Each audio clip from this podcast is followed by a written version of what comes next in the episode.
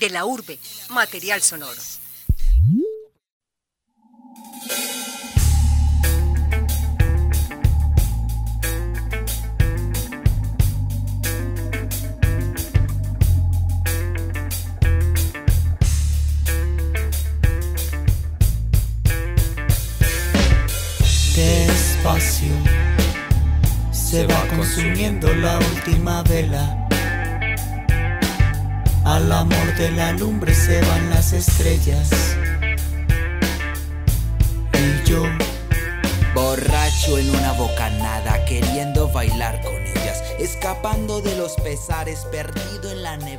Bienvenidos sean todos al sistema de la urbe. Mi nombre es Andrés David Alzate y el día de hoy nos encontramos con Juan Fernando Castrillón, músico, vocalista en la banda Señor Nada y actor en el teatro Oficina Central de los Sueños. Juan, bienvenido. Gracias Andrés. Eh, buenas, ¿cómo les va? Muy bien, gracias. Eh, bueno, eh, Juan, cuéntanos un poco cómo nace este proyecto y qué es Señor Nada. Bueno, pues Señor Nada es como una escapatoria y a esas represiones, depresiones, ¿cierto? Que se van como criando de alguna manera pues en cierta etapa de la juventud. Em, Señor Nada, pues es un contenido un poco literario. Señor Nada empieza a nacer en un tiempo donde hay pues como un poco de depresiones, como se había dicho antes, ¿cierto? Eh, también eh, la pasión a la música y la alianza con un gran amigo músico que llega y descubre pues algunos escritos que venían por ahí de camino eh, puestos ahí, entonces me encuentro una vez algo cabizbajo y me dice como, hey, ¿qué pasa? Eh, vi la pantalla del computador abierta y me dice, esto está bueno, esto es una canción. Empieza a revisar un poco pues como ya el contenido de, de, los escritos y empieza como a surgir ese vuelo ya a partir de la música y la poesía que también viene influenciada desde el nadaísmo. Exacto. Eh, bueno, ¿cuáles han sido las principales influencias musicales de Señor Nada? Bueno, eh, partimos mucho desde obviamente el folclore, ¿cierto? Hay ahí un, algo nuevo que se llama la cumbia alternativa.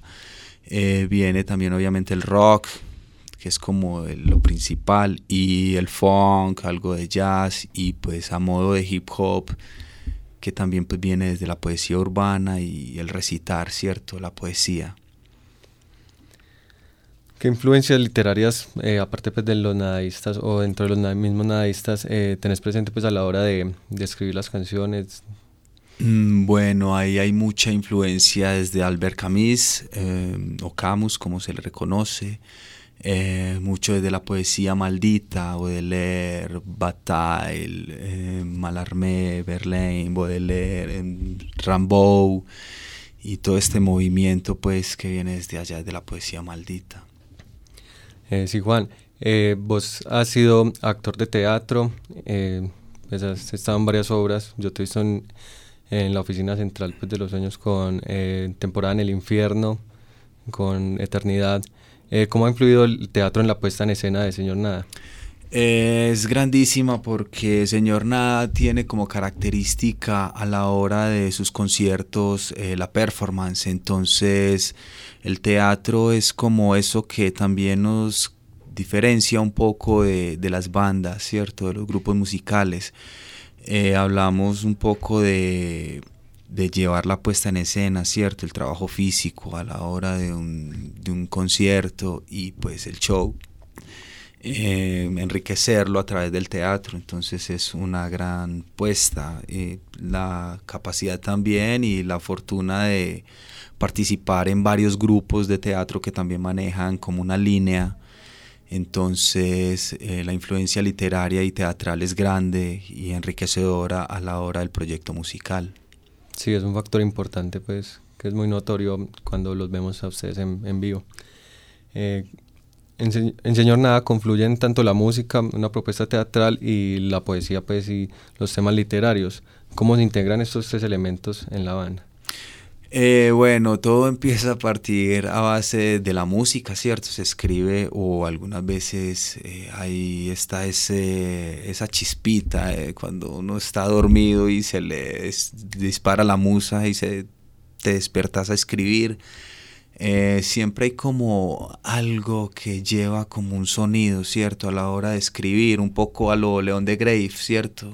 Es como un referente muy grande para tener una musicalidad dentro de, dentro de la literatura a la hora de escribir el poema, el verso. Em, entonces empieza uno como a buscar la sonoridad, un poco que sea un poco de esto, de lo otro, pero entonces que tenga un sonido folclórico.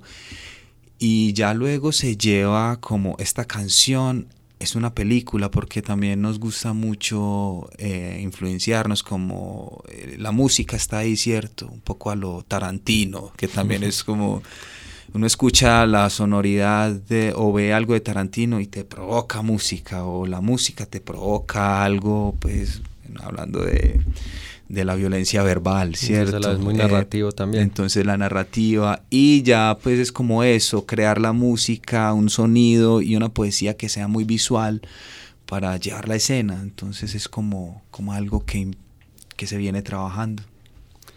Eh, ¿Cuál es el estilo pues, que maneja señor Nada? ¿Cómo definirías el estilo? Eh, es como algo muy loco, es muy complicado porque encasillar también un género Ahora es como difícil, ¿cierto? Mira, pues como las influencias que tenemos, eh, que es un poco de jazz, el funk, eh, obviamente la cumbia alternativa y el rock. Entonces, como encasillar eso, pues diríamos que hay un poco ahí de world music, ¿cierto? Un poco de músicas del mundo.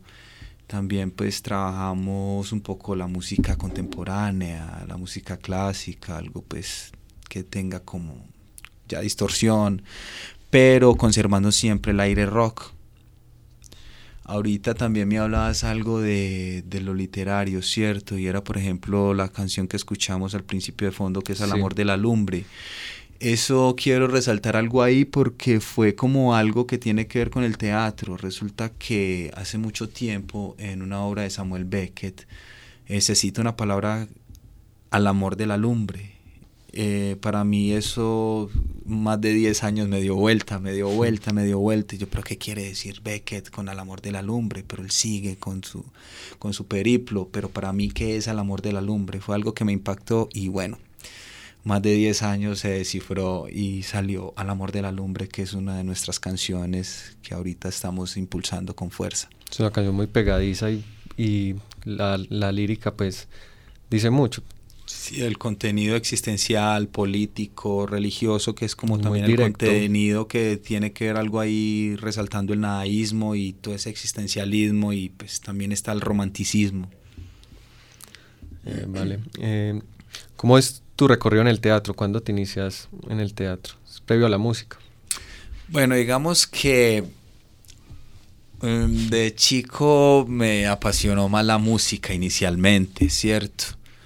La rebeldía adolescente. Eh, sí, entonces por allá el tiempo del punk, pues también viniendo como ese apogeo de los noventas, mucha violencia acá, que empieza el auge del punk, el hardcore, el post-punk ya de alguna manera, ¿cierto? Entonces hay como un ruido ahí, una necesidad de gritar esa, esas represiones, como antes se había hablado. Entonces hay como un instinto ahí, algo eh, anárquico, ¿cierto?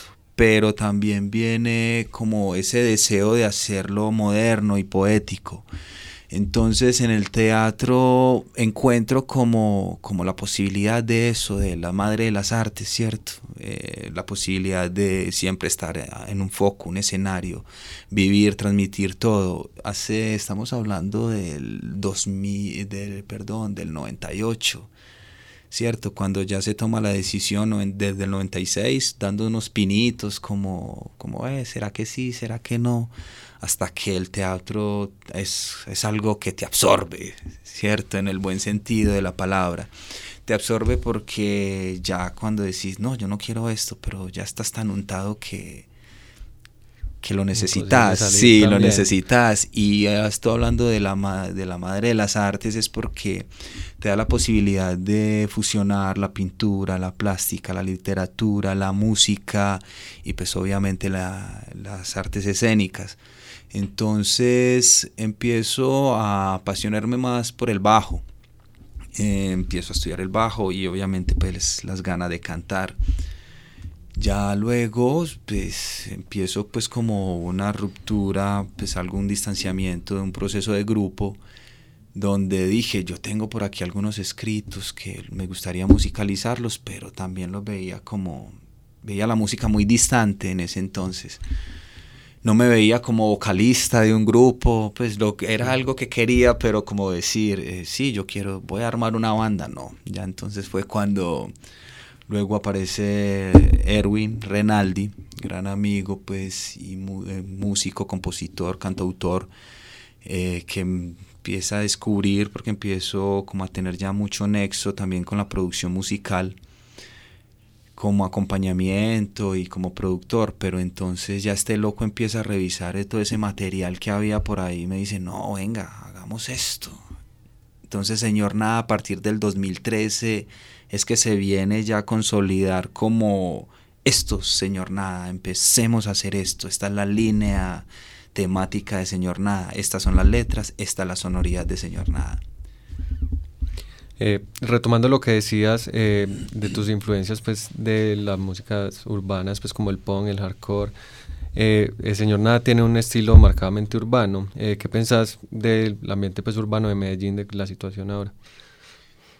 Pues siempre, siempre será un ámbito que tiende a avanzar, ¿cierto? Es un ámbito que, que tiende a crecer porque digamos que los tiempos no son tan modernos, ¿cierto? Eh, seguimos, eh, vamos a mirar esta época y seguimos casi que en los 90, ¿cierto? Las personas evolucionan, pero a modo de, si se puede decir, ideología, ¿cierto? Pero se siguen viendo los combos, se siguen viendo los conflictos, se siguen viendo eh, todo lo que tenga que ver con las represiones, eh, ya movimientos políticos y todo el asunto que seguimos pues como en eso. Entonces decimos que todavía todavía hay mucha tela para cortar, no, no, el cambio no avanza, sí, eh, la ciudad evoluciona, pero en modo de qué estructura, ¿cierto? El cemento evoluciona, es lo que estamos viendo, grandes edificaciones, eh, un poco más de carretera, sí, pero la persona que, el humano que, el humanismo que, ahí es donde vamos un poco a ese existencialismo y a lo que nos trae un poco el nadaísmo, que es como esa, es eso que nos marca todo el tiempo, que hoy leemos un texto de Gonzalo Arango y parece que, que fuera ayer, ¿cierto? Todavía seguimos en la misma época. Entonces todo sigue en la modernidad, o como dice Rambo, ¿cierto? Entonces seguimos en ese tipo de modernidad que nunca avanza, nunca pasa, simplemente ahí estamos. Entonces aquí vemos la posibilidad de seguir avanzando con eso. Y en cuanto a lo urbano, pues el hip hop tiene mucho que decir, son historias de vida, son frecuencias latentes y todo el tiempo la misma cotidianidad nos sigue mostrando. Entonces eh, todo sigue ahí, todo sigue ahí latente. Simplemente pues hay personas que, eh, o grupos, agrupaciones, artistas que se plasman hacia otros, hacia otros caminos, ¿cierto? Entonces es como importante, mucho, muy importante enfocar, como decías ahorita eh, en la pregunta, cómo se clasifica. Es difícil porque muchas veces eh, dentro de lo urbano está el hard, el hard rock, ¿cierto? Está el, el hip rock, eh, entonces tienen como, como esas fusiones, algunos quieren sonar más melódico, más romántico, otros más fuerte, y hay mucho que decir, entonces esto no va a parar nunca al paso que va. Sí, es verdad, solo crece el cemento, pero las problemáticas en la ciudad siguen siendo las mismas. Recordamos a nuestros oyentes de la urbe que estamos conversando con Juan Fernando Castrillón, integrante de Señor Nada. Eh, recientemente estuviste un tiempo en República Dominicana. Eh, ¿Qué significó esto para Señor Nada y para pues, tu carrera? Bueno, eh, para Señor Nada es un avance grande poder participar en un, festival latinoamericano de hip hop.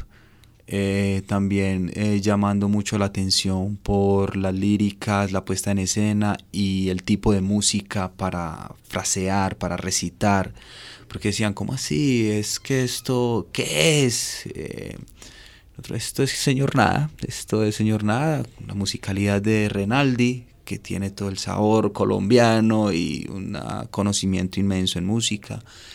Entonces, eh, la posibilidad de participar en un festival latinoamericano, conocer otros artistas urbanos, eh, da una gran trayectoria, un peso también para, para uno tener un símbolo más de conocimiento y pues obviamente las trayectorias que siempre serán para ampliarlas.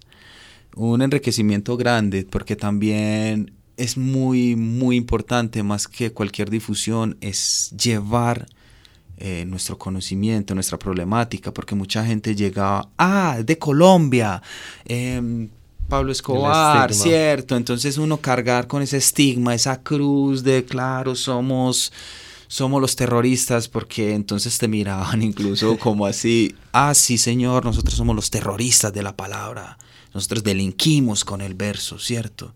Disparamos poesía, somos nosotros los que traemos. Usted es colombiano, ¿cierto? Y entonces si yo voy a Colombia, ¿qué me pasa? Eh, lo único que yo podía contestar era, eh, lo peor que le puede pasar en Colombia es que se quiera quedar. Porque es tan bonito y sáquense del mundo eso que pasan por la televisión. Eh, no, no todo es lo que se ve porque aquí las noticias desinforman, ¿cierto? El político está más ocupado y la policía está más ocupada delinquiendo mientras que a nosotros nos toca delinquir con la palabra, con la poesía. De hecho, tenemos un concierto temático que se llama Concierto para Delinquir y es este tipo de, de, temática la que llevamos. Es, sí señores, delincamos con la palabra, con la, con la verdad, con la poesía, con el, con el romanticismo y con todo lo que tenemos por dentro, que no es solamente esa fachada que nos han pintado desde afuera y que se encarga como de de ennegrecer un poco esto que se llama Colombia y este folclore y este paisaje tan bonito que tenemos, ¿cierto? Entonces, eso, eso es lo que nos engrandece un poco, poder llegar a otros lugares y decir, venga, vaya, visítenos, que es que así como yo estoy acá, usted puede estar allá y serán muy bienvenidos con un gran abrazo y un buen café. Como usar el arte pues siempre desde una, desde una perspectiva subversiva. Sí, claro. Entonces, aquí tenemos mucho para decir, mucho para hacer y mucho, muchas ganas de seguir construyendo a través del arte. Eh, ¿Cómo fue la acogida allá después de la música de ustedes en este festival? ¿Cómo recibió el público? Fue algo loco porque pues obviamente estamos en el Caribe, ¿cierto? Es una isla donde la música real allá es el, la bachata, el dembow, el merengue, el perico ripiado, ¿cierto? Folclore, mucha alegría, mucho, se transmite pues mucha energía y el baile. Entonces era muy loco porque llegábamos como a decir, no, esto es contagioso entonces algunas canciones decían, vamos a meterle un poco de este folclore. Entonces se logró, pegó bien, se logra mucho eh, ver que la gente te dice, esto es poesía, esto es necesario. Ojalá se pudieran quedar más tiempo y seguirnos mostrando más de lo que, de lo que hacen, porque de verdad que tienen una tonalidad muy chévere y bueno, el acogimiento, pues obviamente eso es lo que te hace transmitir también un poco más de, pegarse a ese ámbito. El dominicano tiene esa jovialidad del paisa, ¿cierto? Que se pasa de buena gente, de tanto al punto que uno dice tanta belleza, si será cierto, no será que de pronto hay algo aquí, no, ahí hay mucha honestidad, mucha amabilidad y un carisma grandísimo. Además, la, la, posibilidad también de que te sigan ampliando la trayectoria, porque llegas con un concierto y te dicen, no, hay que repetir otro más, hay que hacer otro más. Eh, la gestión, eh, la acogida y la producción también es muy bonita. Perfecto. Eh, vamos a dar paso eh, a una canción, un fragmento de una canción del señor Nada.